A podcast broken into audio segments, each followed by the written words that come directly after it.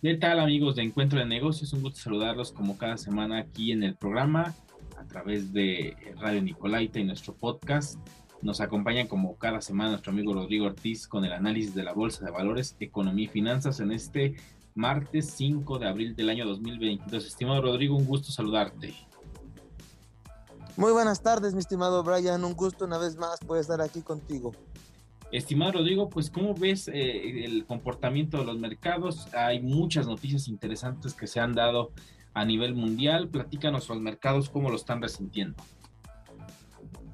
Sí, mira, mi estimado, tenemos una semana con una gran cantidad de, noticias de diferentes ámbitos.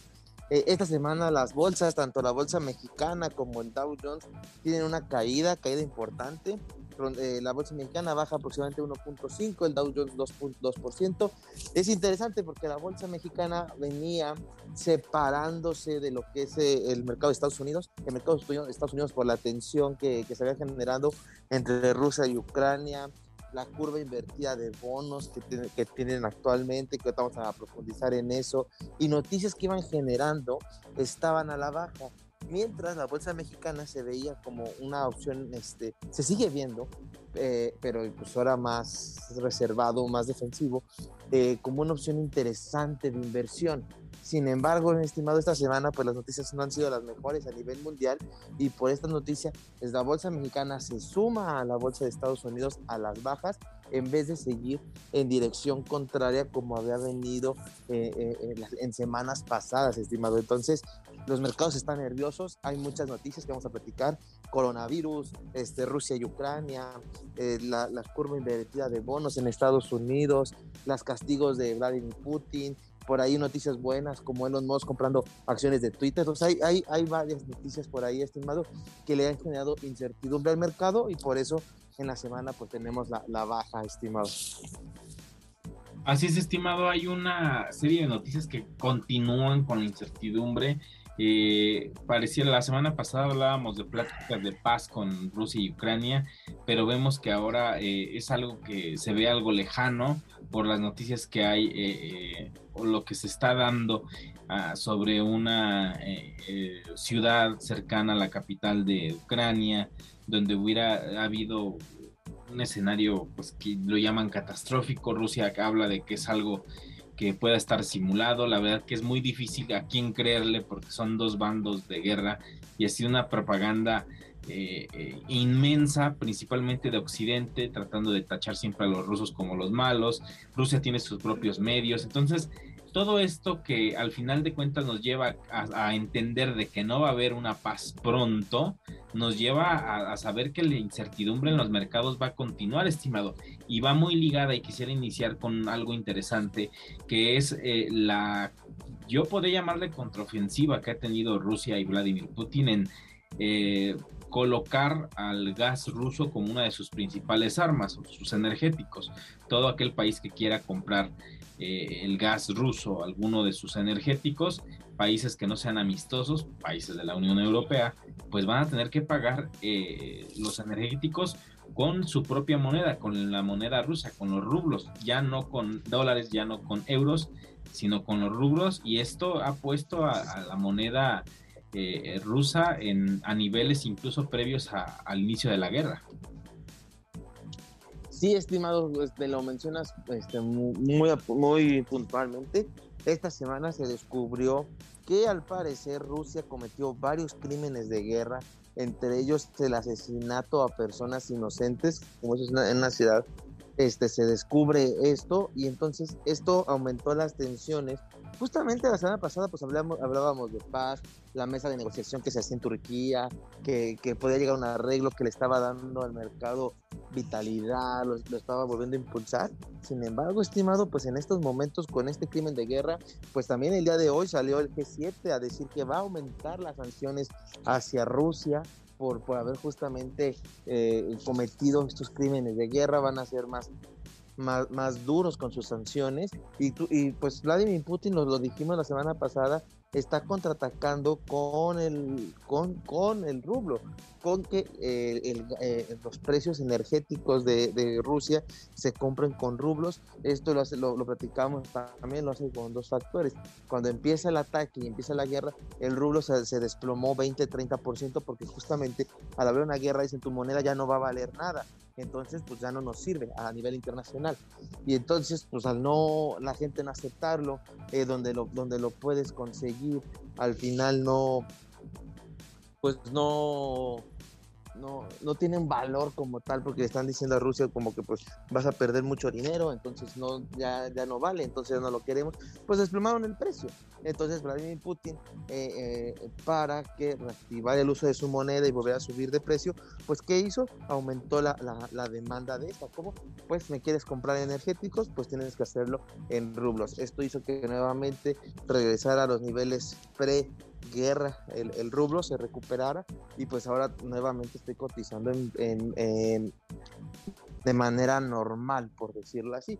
Pero como eh, realmente es la contraofensiva, Vladimir Putin sabe que alimenta de energía a, a, Europa y es ahí donde está el problema, porque él sabe que les quita el energético y les quita la luz.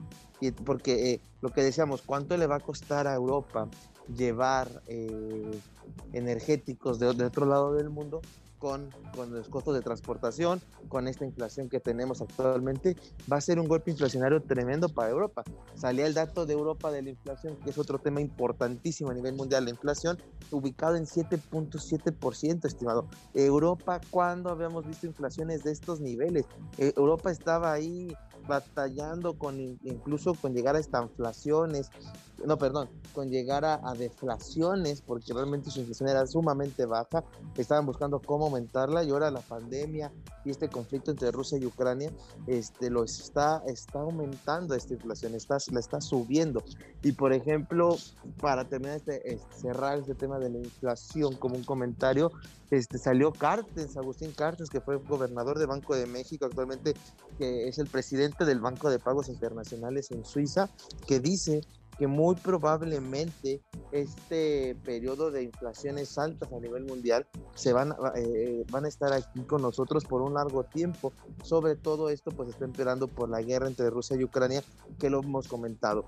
Tenemos un problema de inflación, un problema de cadena de suministros y con estos problemas bélicos la cadena de suministros se está afectando en mayor medida, sigue sin recuperarse, y, los precios de los, lo que hemos dicho, el hecho de que Rusia y Ucrania estén en guerra ha levantado el precio de los energéticos, precio de las materias primas, commodities, mucho de alimentación que ellos producen, pues entonces el impacto en la inflación este, está aumentando por, por estas razones y entonces pues este efecto pudiera estar aquí un mayor tiempo de lo previsto, estimado. Sí, y creo que también hay algo interesante, estimado. Creo que este todavía no es el fondo de la inflación.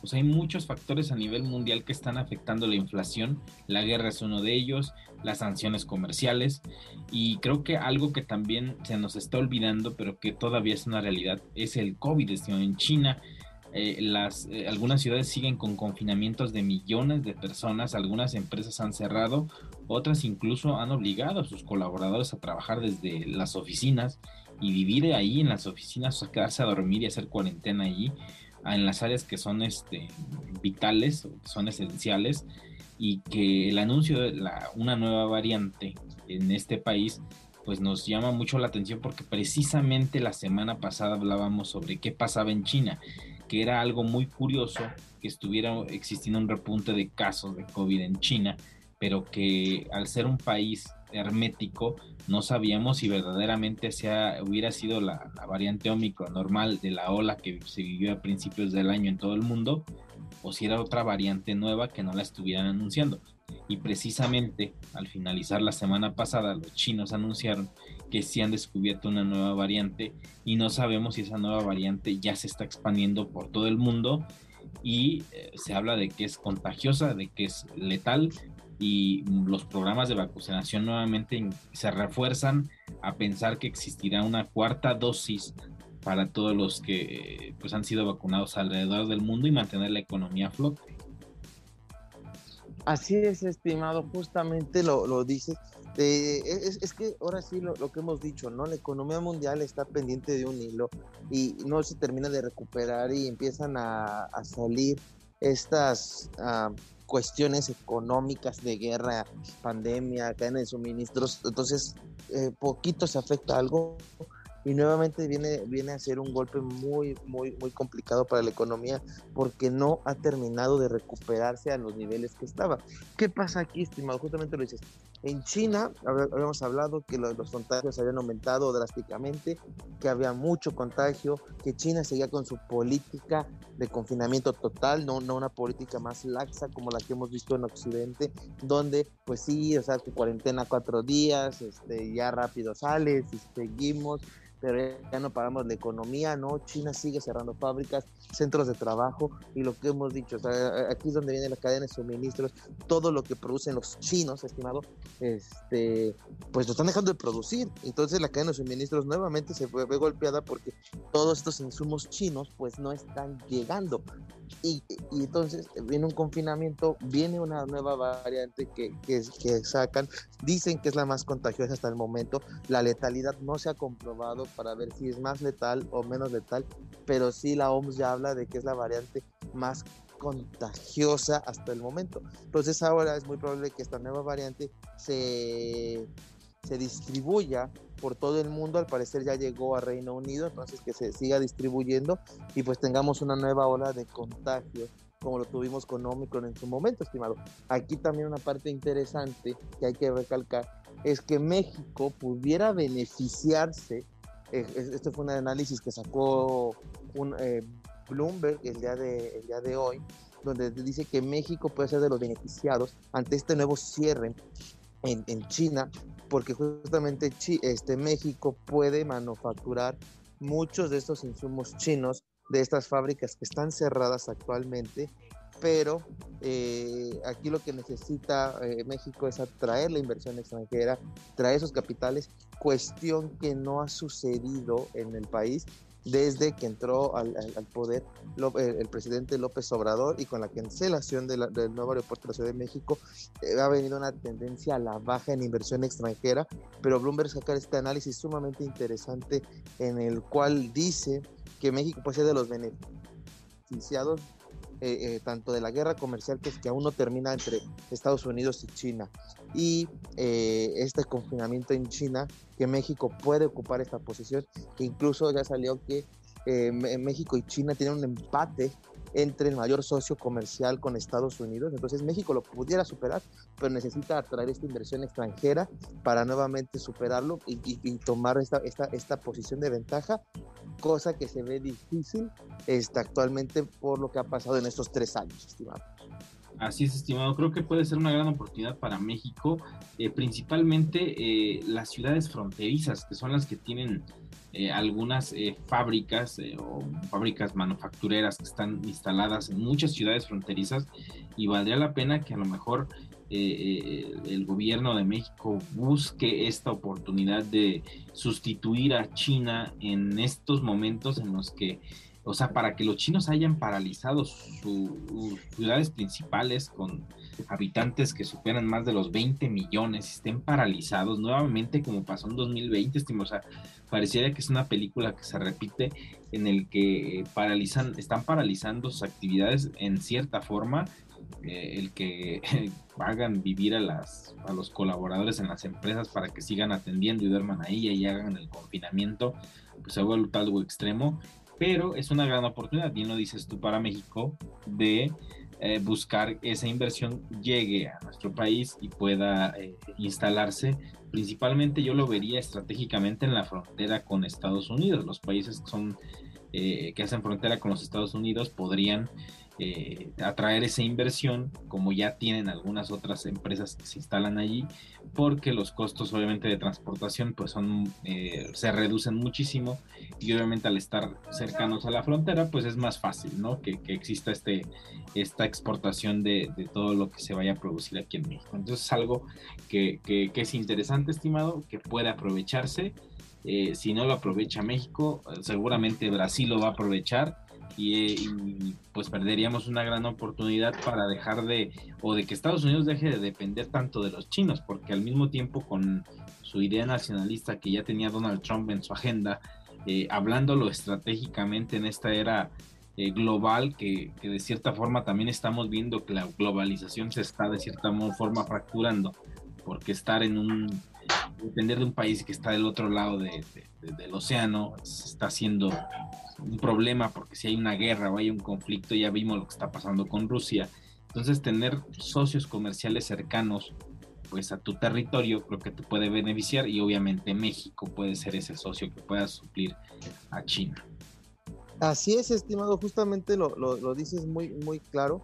Este, incluso eh, el, el, artículo de Bloomberg hablaba justo esta parte donde dice que, o sea, empieza con esta parte de la desglobalización, en donde los países eh, van a buscar socios comerciales más cercanos, con activos más cercanos. Entonces, en ese sentido, pues justamente México puede eh, ubicar esta zona importante para Estados Unidos, siendo un socio comercial más cercano, también buscar producir materias primas, buscar producir comida, cosa que ahorita es lo que está afectando en Rusia y Ucrania, que es lo que se está dejando de producir. Entonces México pudiera ubicar esa posición, pero justamente explica que pues, tiene que cambiar un poco su política para buscar este sí sí tenerla por la, por la cuestión de que ha, estado alejando la, la, inversión Así es, estimado, así es, estimado, como bien lo comentas. Y pasando ahora a, eh, a Elon Musk, a uno de los datos que, se dio en la bolsa, pues se vuelve un accionista mayoritario de Twitter, una de las redes sociales más populares en el mundo y que vuelve a poner a Elon Musk en el centro de la atención del mundo de los negocios porque entra un negocio que es totalmente diferente al que ya estaba acostumbrado. Así es, estimado. Eh, también despertamos con esta noticia el día lunes, donde Elon Musk había comprado una parte importante de las acciones de Twitter.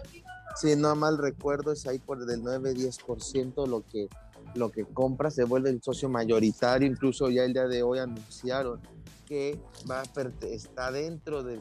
tiene una silla en el consejo de administración de, de Twitter por, por, por esta simple razón. Lo, eh, el hecho de que comprara tantas acciones disparó, obviamente, como es de esperarse, el precio de las mismas eh, y con ella pues impulsó el mercado de las tecnologías. Sin embargo, pues ya el día de hoy, martes, eh, ha habido, una, ha habido bajas significativas, por lo que platicábamos al inicio, el conflicto armado entre Rusia y Ucrania no permitió que estas utilidades en el resto del mercado se quedaran, pero Twitter pues empieza a despegar, Twitter parece que va a continuar parece un cambio sumamente importante para Twitter en este sentido por, por, la adquisición de Elon Musk y que le puede traer varios cambios interesantes y beneficiosos para ellos, estimado.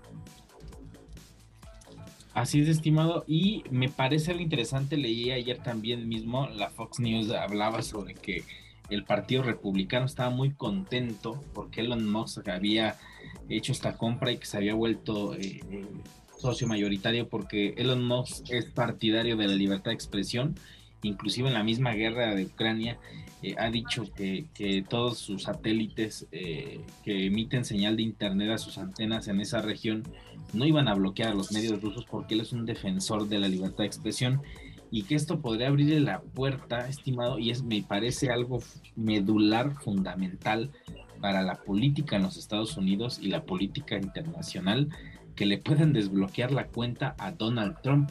Me parece algo que pueda ser posible si llega a darse esta petición o si el mismo Elon Musk eh, ve que la red social, porque la red social sí tenía una tendencia a, hacer lo que quiere, a, obedecer eh, los preceptos que mejor les convenía a la compañía. Y si Elon Musk tiene ya una voz fuerte y de peso en la compañía, seguramente pudiera abrirse la puerta en este caso. Por eso el comentario de los republicanos en Estados Unidos de, que, pues que, se abre una esperanza para que la censura, porque así ha sido la censura de las redes sociales en Estados Unidos, eh, pues se acabe al menos en Twitter y de cierta manera si esto pasa, pues Donald Trump recupere su cuenta y vamos a ver el inicio de una campaña fuerte, estimado.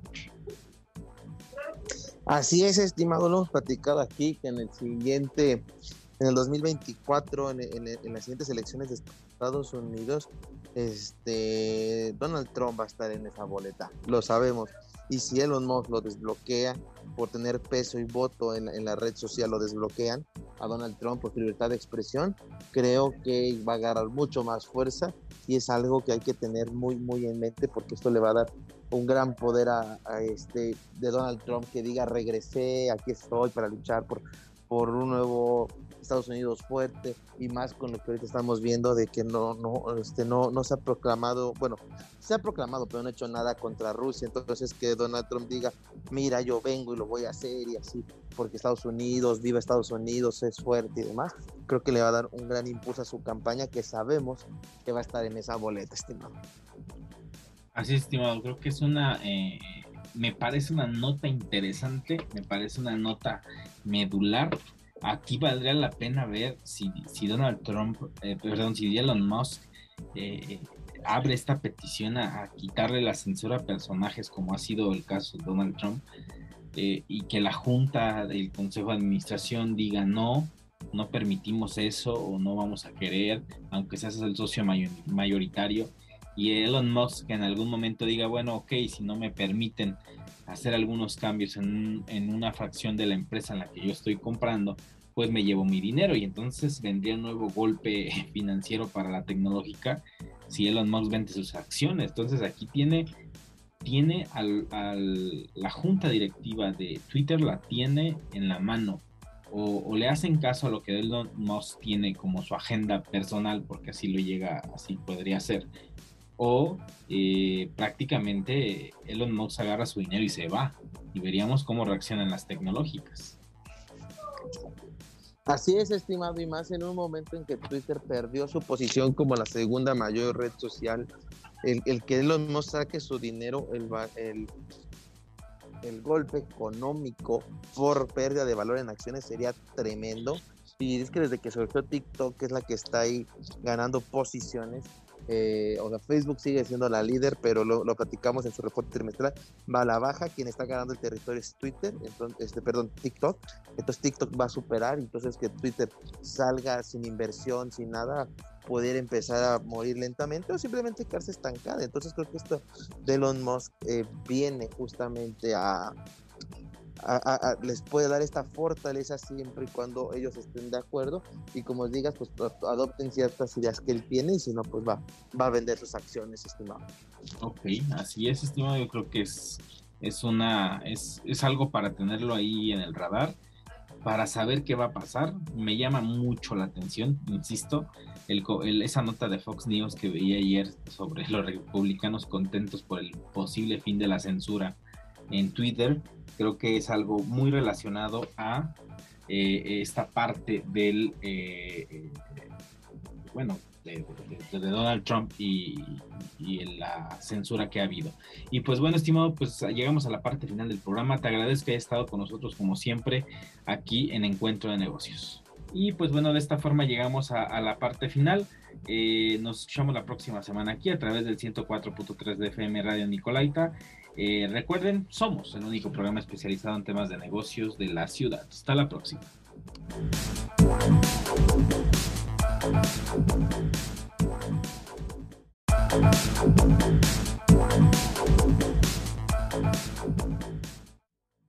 ¿Qué tal amigos de Encuentro de Negocios? Un gusto saludarlos en esta última emisión del mes de agosto, en este martes 30 de agosto del año 2022. Nos acompaña como cada semana nuestro amigo Rodrigo Ortiz con el análisis de la Bolsa de Valores, Economía y Finanzas. Estimado Rodrigo, como siempre, un gusto tenerte aquí en Encuentro de Negocios. Muy buenas tardes, mi estimado Brian. Un gusto una vez más poder estar aquí contigo. Estimado Rodrigo, pues platícanos cómo se ve este panorama fin de mes eh, en los mercados. Sí, estimado, se ve un panorama bastante complicado de este cierre de mes. Eh, la noticia que vino a, partir del mercado, lo que, vino a, dar eh, un golpe muy duro, algo que se esperaba, pero no en ese tono, ese realmente fue el miedo que, le fundió a los mercados, eh, fue la conferencia de Jackson Hole lo que dijo este, Powell en, dicha conferencia, ahora vamos a profundizar, pero el, mensaje de Powell fue contundente al mercado, así que en esta semana tengamos bajas superiores al 3% en los índices, tanto en Estados Unidos como en México, Europa, que no termina de, de, subir, bueno, no, no termina de recuperarse por el miedo que hay en la, de la guerra, hay mucha incertidumbre en Europa, entonces realmente el mercado sufrió mucho la semana pasada en espera de Jackson Hole. Pasó Jackson Hole, el mensaje no fue bueno y entonces este, el mercado, el mercado fue estimado. Sí, estimado, y, los anuncios que dan de la Fed que van, van a existir subidas de tasas de interés agresivas, o al menos es lo que los medios especializados publican, de que existirán altas de tasas agresivas para contener la inflación, que ha sido un tema que no ha podido eh, de alguna forma eh, contenerse a pesar de las medidas que, han implementado los bancos centrales, que seguimos insistiendo, hay, hay, factores que, que, son totalmente ajenos, que, que no son precisamente eh, relacionados al manejo de la economía, pero sí a situaciones geopolíticas que se han venido dando. Pero pues bueno, como bien lo dices, este anuncio eh, que se da y que preocupa a los inversionistas y la semana pasada pues literalmente eh, tumbó a los mercados, estimado. Así es, estimado.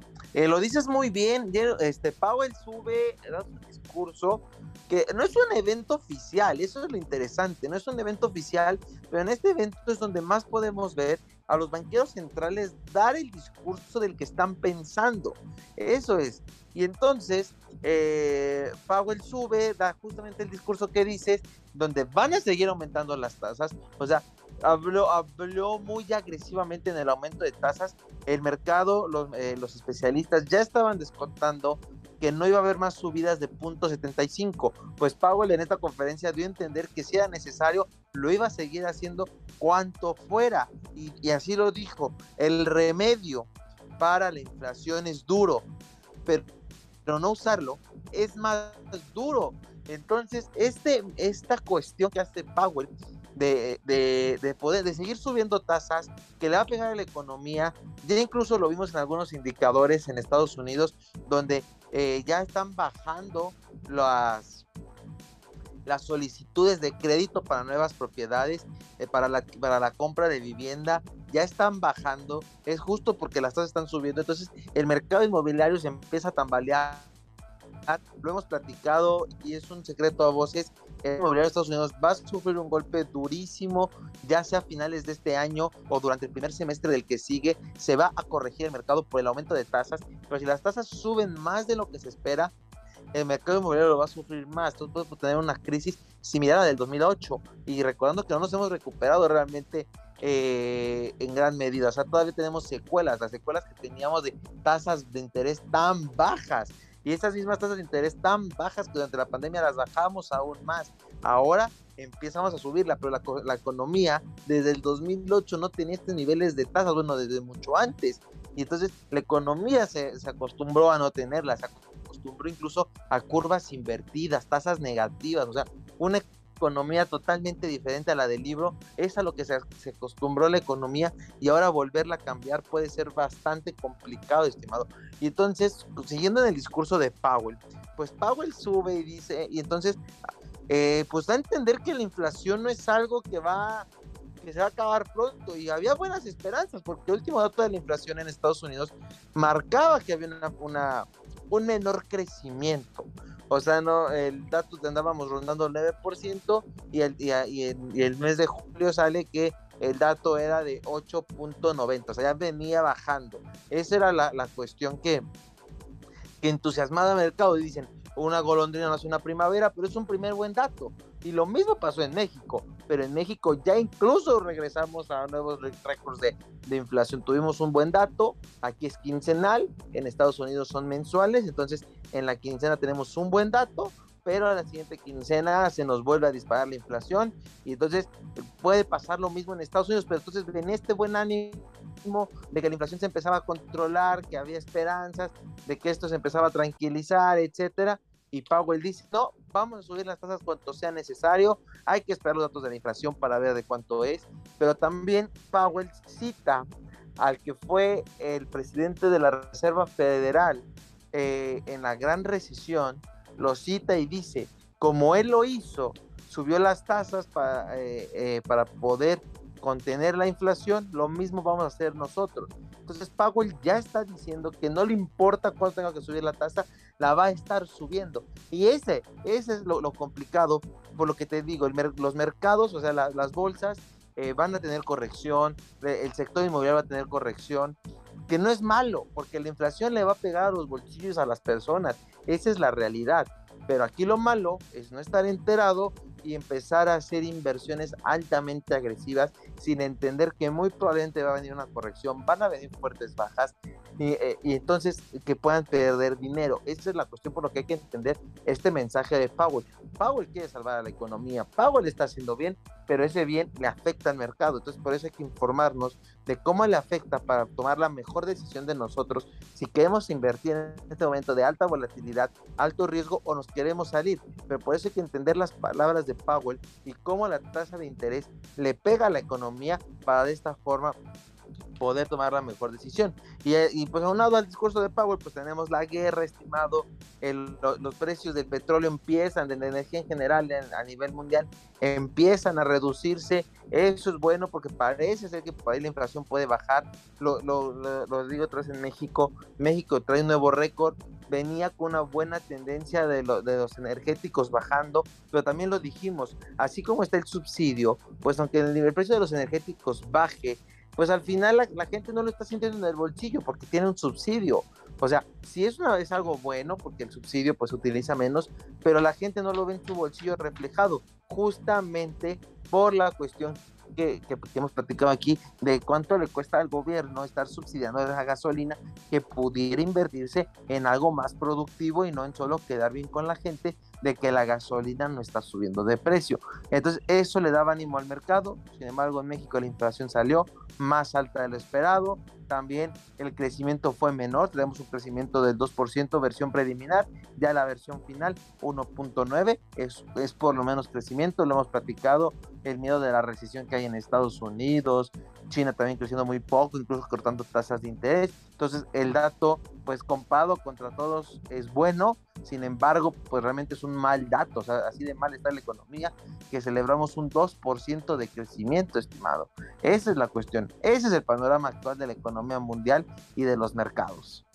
Sí, estimado, y, hay, hay muchos factores que, que, se están comenzando hasta de alguna forma eh, pues malamente, podríamos llamarlo aquí, no quiero utilizar otra palabra que pueda ser no muy profesional en, en relación a lo que a, la suma de factores que están sucediendo, pero la sequía que está, que está pasando Europa, que es una sequía que incluso algunos medios hablan que no se había vivido en 500 años y que inclusive en algunos de los grandes afluentes eh, que atraviesan el continente se están secando eh, le va a sumar en los próximos meses a la situación económica que se vive a nivel mundial, estimados, específicamente a la inflación, al alza de los precios que hemos visto aquí. No ha sido netamente por una mala política económica específica de algún país, que si bien es cierto, si hay algún aspecto en específico, no es el todo. Hemos visto la situación de la guerra eh, en, el, en el este de Europa con Rusia y Ucrania, que en su momento fue un factor eh, predominante, pero no tan, no tan esencial para decir que esto estaba provocando 100% la inflación, pero sí amenaza y sigue siendo una amenaza latente el tema del combustible, que Rusia cierre la llave del gas, que incluso ya ha parcialmente eh, dejado de suministrar a algunos países de Europa eh, el combustible eh, que todavía los precios se mantienen altos en comparación a antes o previo a la guerra, pero lo que sí preocupa es lo que se está viviendo, al menos en el norte del hemisferio, que, que estamos viendo todos los países que están en el norte del hemisferio, viviendo una sequía sin precedentes. En México ya hemos visto el caso de Nuevo León, por ejemplo, donde eh, las presas eh, se secaron y en Europa viendo los afluentes pues prácticamente secos, estimado, donde incluso se ven eh, inscripciones en las rocas al fondo de estos ríos que son enormes, para tener una magnitud son ríos que atraviesan el continente y que inclusive se utilizan para la transportación. Imaginemos el, nivel de sequía que se está teniendo, pero las consecuencias que podían venirse, estimado, en un invierno ya próximo, o sea, viene próximamente otoño-invierno, ya al final del año, en relación a la producción de alimentos, estimado. Creo que es algo que debemos eh, tomar mucho en cuenta, que si estos ríos no llegan a su afluente eh, normal que permita que incluso se pueda transportar mercancía por estos lugares, las cadenas de suministros nuevamente se van a ver afectadas. Es algo, pues lo dijimos aquí en algún momento, estimado, cualquier situación que pudiera afectar eh, la economía va a venir a tener efectos sumamente eh, graves. Pero yo creo que hemos visto mm, después de los efectos de la pandemia situaciones que no esperábamos. Primero la guerra y ahora una sequía que es, pues yo no quisiera darle el término apocalíptico, estimado, pero cuando uno ve las imágenes de países también como China, que están teniendo problemas con afluentes que son igualmente enormes, que atraviesan eh, eh, su país y que incluso atraviesan otros países de Asia, eh, estamos viendo un escenario que podría mantener una situación en el futuro sumamente peligrosa para la economía, estimado. Lo dices muy bien, estimado. es un factor importantísimo las sequías que estamos teniendo, como lo dijiste, en el país, a nivel mundial. Lo vimos en China, lo estamos viendo en Europa, en Nuevo León. La, sequía de este año ha sido tremenda. Esos ríos que dices de la transportación marítima, que, bueno, transportación por agua, que puede verse muy afectada justamente por, por, la, por los ríos que no se van a poder transportar, la guerra. ¿Por qué tocamos este tema de la sequía y la guerra? Al final, en México, eh, que lo, lo hace muy puntualmente, la, la inflación está, se estaba empezando a dar por una cuestión un poco energética y las remesas que estaban llegando que no estaban produciendo, porque al final era gasto directo. Sin embargo, estos factores ya están empezando a dar la vuelta, lo que decíamos, el precio de los energéticos están bajando, por ende el subsidio en México está bajando, entonces la inflación se está reduciendo. Eh, en cuanto cuestión a los energéticos. Sin embargo, estimado, lo que ahorita le está pegando a, a la inflación en nuestro país es una inflación de de consumo, una inflación en los alimentos. Y es que justamente pasa esto, al no, al haber una sequía, al no haber este, suficiente producción de alimentos, lo decíamos también en su momento, Ucrania que produce el 30% del trigo del mundo, en guerra, entonces no ha podido producir y lo que, ha, lo que produce no lo puede sacar porque los, eh, eh, los puertos están rodeados. Entonces, imagínate, estamos quitando 30% del trigo al mundo.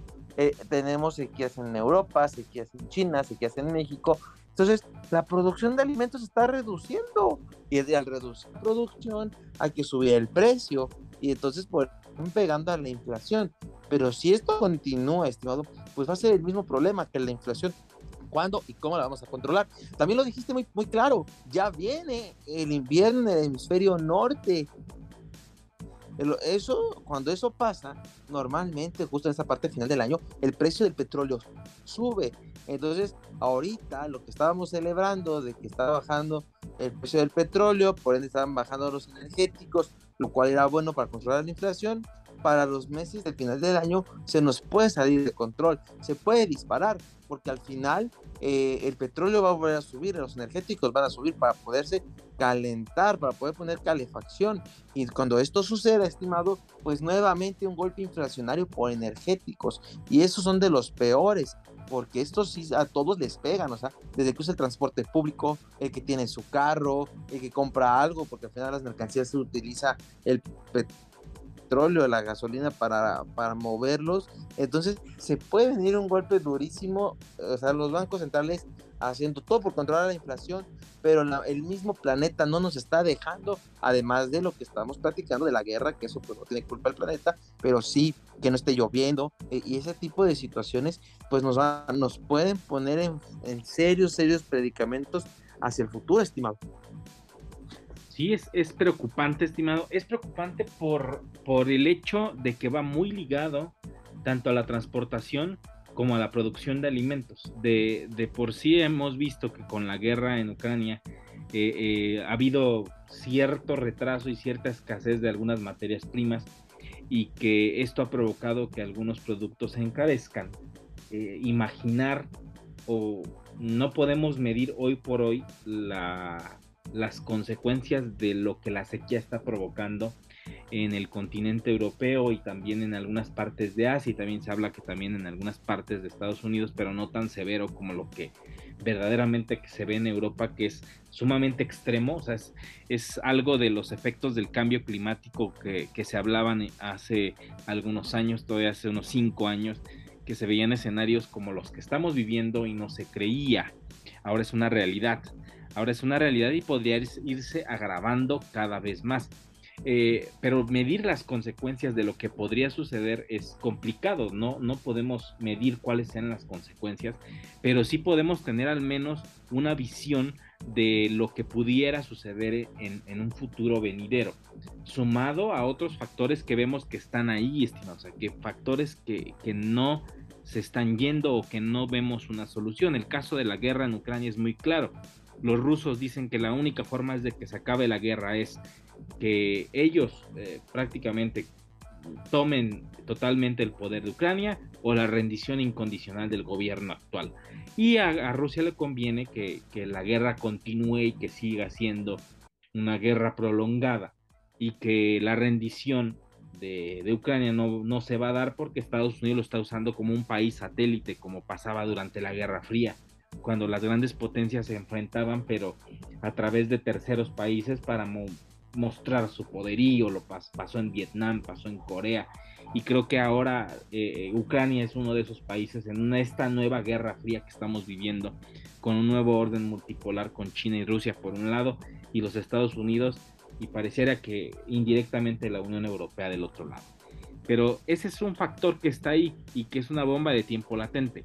Pero tenemos este otro factor que es la sequía y que va a afectar de alguna forma la la producción de alimentos pudiera ser, la transportación y la cadena de suministros, creo que eso queda muy claro que sí, porque mientras los afluentes no lleguen a un nivel en el que el transporte pueda pasar por estos por estas rutas que ya están establecidas y que nadie se esperaba, pues una sequía de esta magnitud, pues obviamente va a tener consecuencias, estimado. Lo que me preocupa es que pueda venir, estimado. O sea, no hace un año yo recuerdo no hablábamos no, no imaginábamos que este, estos efectos del cambio climático fueran a presentarse y están aquí. No quiero imaginar que otra pequeño cisne negro aparezca y ahora sí tenga pues efectos más devastadores de lo que aún ni siquiera vemos. Así es, estimado, ahí todavía tienes mucha razón. No sabemos hasta dónde pueda llegar el cambio climático eh, lo, hemos subestimado, creemos que, nunca va a llegar o que no nos va a tocar, que, a nuestra generación no le va a tocar, sino a la siguiente, entonces pues, no nos importa, no quedamos el planeta y demás. Pero al final esto es algo que nos ve, ve cómo nos está afectando ahorita ya en los alimentos. Incluso la semana pasada tuve oportunidad de estar en un congreso de riesgos, estimado, de ya cómo están empezando a medir el riesgo de cambio climático, o sea, cuánto te va a afectar en tu operación. El que tú puedas saber eh, si, si, tú eh, eres un banco y prestas dinero para hacer un hotel en la playa, ¿qué riesgo existe de que este hotel se inunde por el aumento de, por el derretimiento de los polos? Entonces, el aumento de la, del, agua en el planeta. Este, ¿Cuánto va a costar eso? Tienes una garantía y demás. O sea, es algo que ya se está empezando a medir, ya se está empezando a evaluar, ya se está empezando a mitigar, a tomar decisiones sobre eso. Pero ahora imagínate las consecuencias que esto puede traer, porque ahora yo como banco, ¿por qué voy a tomar el riesgo de, prestar en la playa si se va a inundar?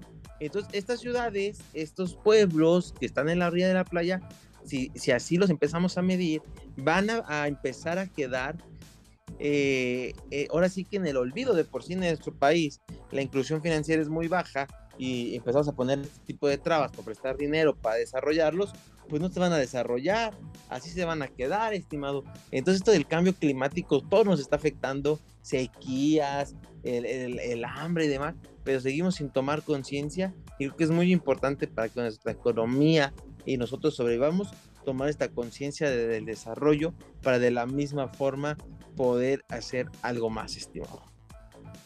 Sí, estimado, creo que eh, bien lo dices eh, tú, es una situación que pues bueno, se está presentando a nivel mundial y que seguramente vamos a ver eh, pues efectos. Mm, creo que no es algo que vaya a quedarse nada más así, va a tener efectos en la economía, la economía está totalmente conectada, totalmente conectada y lo que está sucediendo creo que afecta sin duda alguna a todos y nos va a afectar también a nosotros de alguna eh, u otra forma.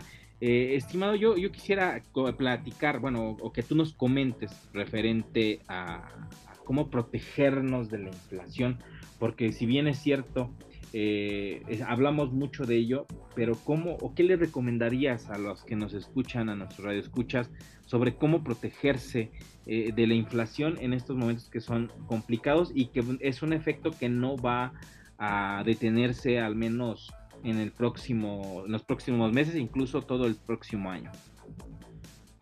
Ah, muchas gracias, estimado. Sí, mira, rápidamente, estimado, unos consejos de cómo proteger nuestro dinero de la inflación. Lo primero lo hemos dicho, ¿no? Invertirlo. O sea, hay que, hay que saberlo invertir hay que invertirlo en, eh, pues, eh, ahora sí que con, con algo que nos dé más del 8% es como vamos a poder proteger de la inflación. Para poder lograr esto, estimado, pues ahora sí que la inversión más, eh, más relacionada a la inflación son, la, son los UDI-bonos, que son bonos que se calculan con UDIs. Y recordemos que la UDI está relacionada con la inflación. Así como sube la inflación, va subiendo la UDI. Entonces, esa es la primera inversión. Claro que tiene un pero, siempre hay que, hay que aclararlo, por lo cual no es para todos, tampoco es que es una recomendación, solo son datos de cómo podemos protegernos. Es que el, el Udibono, su plazo es muy largo, este, por lo menos cinco años. Entonces, es pensar si vas a querer tener tu dinero parado cinco años protegido de la inflación. Entonces, esta puede ser una buena estrategia para una persona mayor que ya nomás está protegiendo sus ahorros de eh, la inflación para tener el mismo poder adquisitivo, pero para alguien joven puede no ser lo mejor. Ahí también pues ya tendríamos otra opción que puede ser invertir en, bien, en, bienes raíces, en inmuebles que paguen rentas. Y entonces de esa manera tú puedes en tu contrato poner que las rentas aumentarán conforme a la inflación de forma anual. Entonces tú ya sabes que la renta está aumentando conforme a la inflación. Entonces, ese, ese inmueble va a mantener el valor de tu dinero por las rentas que cobra, porque esas se actualizan. Entonces, siempre va a ser la, mis, eh, la misma cantidad la que cobras, va a ir subiendo, pero al final, por la inflación, vas a poder tener el mismo poder adquisitivo.